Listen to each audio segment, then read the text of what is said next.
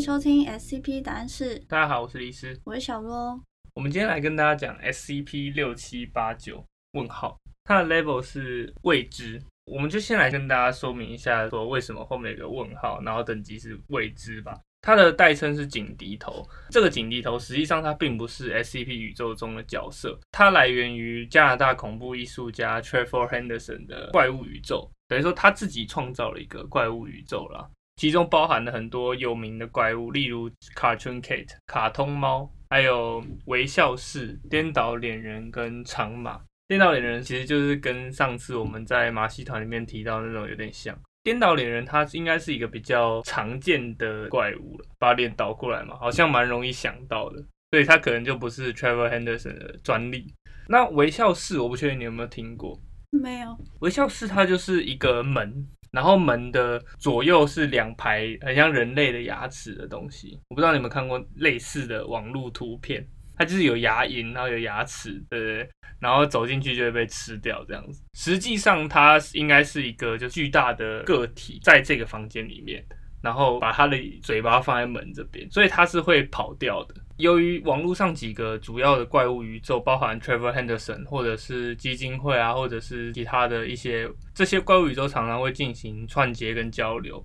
所以曾经有人提出说，将警笛头作为 SCP 六七八九加入基金会的宇宙，等于说他写了一个文档，想要送去基金会的危机审批，但最后没有通过。没有通过的原因是因为这个提案是因为 Trevor Henderson 本人希望保留警笛头的独立性，就是他自己创作的一个独立性，所以他拒绝把这个东西加入基金会宇宙。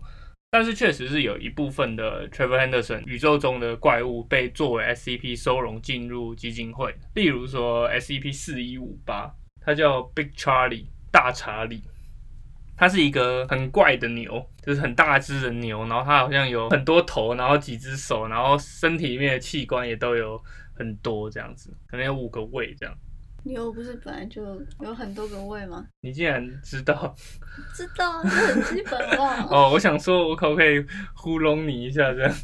你以为我会惊呼说“天哪，有五个”？对对对，你把我当智障。好，那这个警笛头是 Trevor Henderson 最著名的怪物创作之一。这个警笛头能够在网络上得到高人气的原因，除了它本身在视觉意象上非常有吸引力之外，这用这个警笛头作为背景的游戏创作也起到了很大的推动力。那这些游戏创作虽然跟 Trevor Henderson 本人没有直接的关系，但是游戏创作者都有先取得他的允许，然后才进行游戏的发布。这样，下面我们就来跟大家说明警笛头的一些细节，还有历史故事，那以及跟他相关的其他 Trevor Henderson 的宇宙的怪物。所以到目前为止，警笛头都。不能算是 SCP 之一，对，除非 Trevor Henderson 改变主意，不然的话是没有办法把它加入基金会的。因为基金会是一个共同创作的宇宙了，但是 Trevor Henderson 是属于他自己的东西，所以他如果同意就可以。他已经表明他不同意了，那就真的不行。基金会现在已经真的有一个 SCP 六七八九了，别的东西。对对对对对。那这个警笛头是一个四十英尺高的异常生物。四十英尺大概就是十二公尺左右，它的身体非常的消瘦，几乎没有任何肌肉。那皮肤是铁锈色，非常的粗糙。这个皮肤就直接包覆在巨大的骨架外面，身体看起来就像干燥的木乃伊。它的四肢明显的过长，而且太细。呃，太细其实就是因为它只有手骨而已，它看起来就是骨头的样子。那它的手臂跟腿一样长，臂长及膝，刘备，你知道吗？猴子。不是你说他说刘备是猴子，不是啊，非常其实啊，对啊，差不多，就像猴子那样。这个手臂的末端是非常巨大的手骨，以比例上来说，它的手骨非常的大，大概跟它的就是小臂差不多长。代替它头部跟脖子的是一根细长的肉柱，那这个肉柱的两侧各有一个金属的扩音器，外形就像是那种里长的广播器的那种电线杆上面那种。那这个喇叭内部跟其他的扩音器不同，它的内部不是会发出声音的那种机械，而是一个没有嘴唇的双排牙齿，像人类这种平的牙齿，偶尔会伸出可以伸缩的细长舌头，是可以把人类就是卷起来吸进去吃的。警笛头扩音器可以播放各种类型的巨响，通常是空袭警报啊、混乱的音乐、谈话或者是电台广播、紧急广播等等，并且警笛头可以重新利用任何他听过的声音来引诱猎物。这代表说它的扩音器是具有录音的功能的，并且它具有一定的智能，让它可以选择说正确的声音来完成它的猎杀行为。但是不幸中的大幸是，当他在模仿人类的时候，声音总是会出现明显的失真，因为其实它的声音就跟一般那种扩音器放出来的声音有点像，会有那种电子音，就好像那种卖场会放在门口，然后一直重复播放，什么买一送一，一百百两百三百的那种感觉。对对对。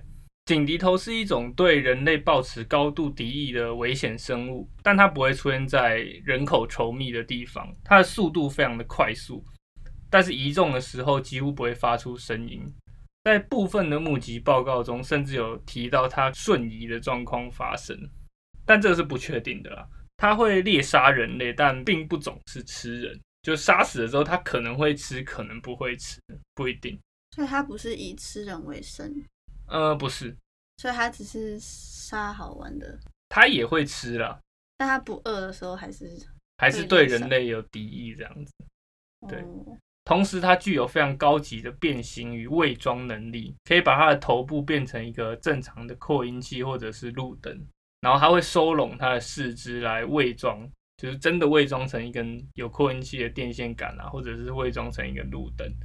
甚至它可以粘在天花板上，伪装成一整套 PA 系统，你知道吗？就是那种天花板上有很多线路，然后有喇叭的那种，然后就伪装成那个。有一个记录是他伪装成一套 PA 系统，然后在一个城市里面杀了好像三十几个人，但它很大啦，所以理论上他要进去的时候不被看到，其实应该还蛮难的。那这个警笛筒它的攻击方式，除了物理上的殴打跟践踏之外，它也可以将它的声音集中成一个巨大的声波或特定的音调，来消灭一大群人。他们曾经出现过一个亚种，就是一般来说警笛头是两个警笛嘛，曾经有记录是发现五个警笛的警笛头，然后他在一个小村庄里面直接用音波把整个村庄的人杀死，但他没有带走任何的人类当做食物，就只是他在试用他新的警笛，他在当一个 DJ 这样，让大家嗨起来，然后大家嗨过头就全部挂掉这样。对，大家可以去看那个最近就其实就前几个月吧，就我有查到夜市特工有拍一个影片，里面就是警笛头大战哥吉拉的影片，嗯，还蛮我觉得拍的还蛮蛮不错的啊、还蛮有趣的，对，有一些很好笑的画面。那它里面就是在讲说，警笛头是用声波攻击哥吉拉，然后压制它，然后最后哥吉拉还是有打败他。但大家大家可以自己去看影片，影片来看他是怎么把他打败的，还蛮搞笑的。那回到我们的警笛头的部分，警笛头的首次目击记录是在一九六六年的美国亚利桑那州。呃，一个家庭在两个电线杆附近拍到了警笛头的照片，这是第一次出现，一九六六年。再来，一九七八年，一个九岁的小女孩凯瑟琳试图调查她家后院附近的树林发出了奇怪声音后失踪了。然后她的姐姐说，凯瑟琳是听到了她妈妈呼唤他们的声音，但是那听起来很奇怪，并且包含很多回音，应该就是那种警笛头的模仿人类的时候的声音，就只有小孩又被骗去这样子。那在一九八四年，四个青少年前往宾夕法尼亚州的阿勒格尼国家公园露营。在他们被报告失踪后的数天，其中一个人独自出现在他家的门口。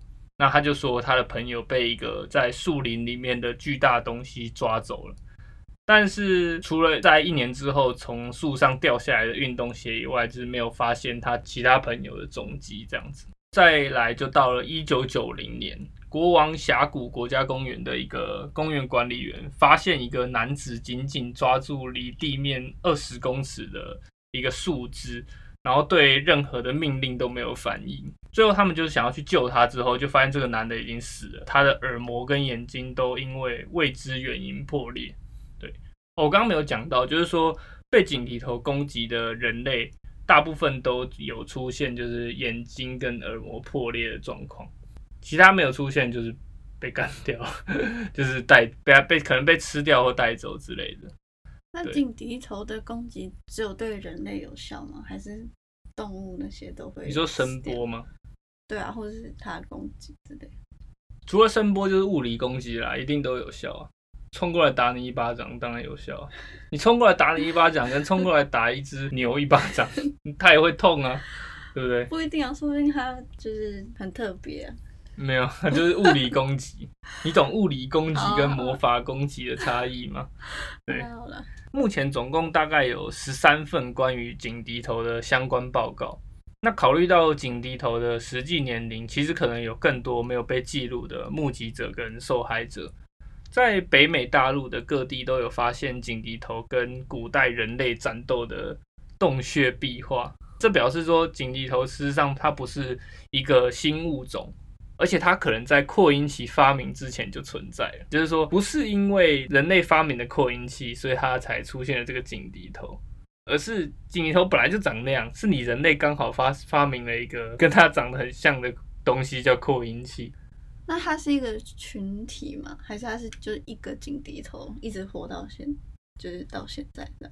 这个就不确定，因为现在就不确定，就是说大家看到的到底是同一个还是不同个。像我刚刚提到，就是有五个警笛的那一种，或者是变成路灯的那一种，大家都有在推测，就是说它到底是牙种，就是说不同只警笛头，还是说其实都是同一只，只是它晃来晃去，然后变来变去这样子。那它应该也会有一些要害吧？就是要怎么打败它，或者是避免它的方式。嗯，没有，因为其实 Trevor Henderson 他的怪物宇宙的东西跟基金会我们以前讲过这些东西，会有一个很大的差异，就是说基金会的东西是已经被收容的，或者是他都有做过精密的调查。这样子的话，就是我们对基金会的东西会有更多的了解。可是 Trevor Henderson 的东西大部分都是那种片段式的，因为它主要是以图片跟影片为主的一个架构。但是基金会是一个以文档为主要架构，所以以故事性来说就会有一定的差别。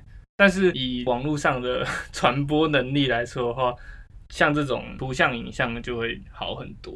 你看基金会，它虽然时间过了那么久，可是事实上还是有很多人不知道。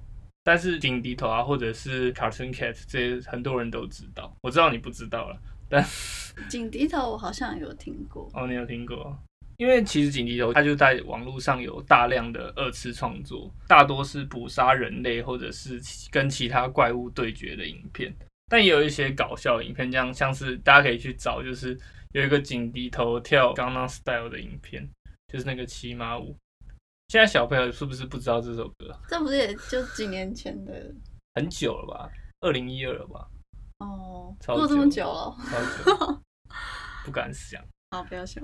那其他的对战影片，大家也可以去搜寻，就是包含了也是我刚刚讲打哥吉拉的，还有打 SCP 零九六的，零九六就是那个害羞的人，然后还有那个 Quiet Place 境界的那个怪物，那应该是外星怪物吧？对外星怪物，对对对，感觉跟他很值得打。一个就是那个听力很强，然后另外一个是发出声音的。啊、对对对。可是境界的那个怪物，因为我没有看境界，我不知道他会因为就声音很大所以不舒服吗？他不会因为声音很大，但他会因为音频很高而不舒服。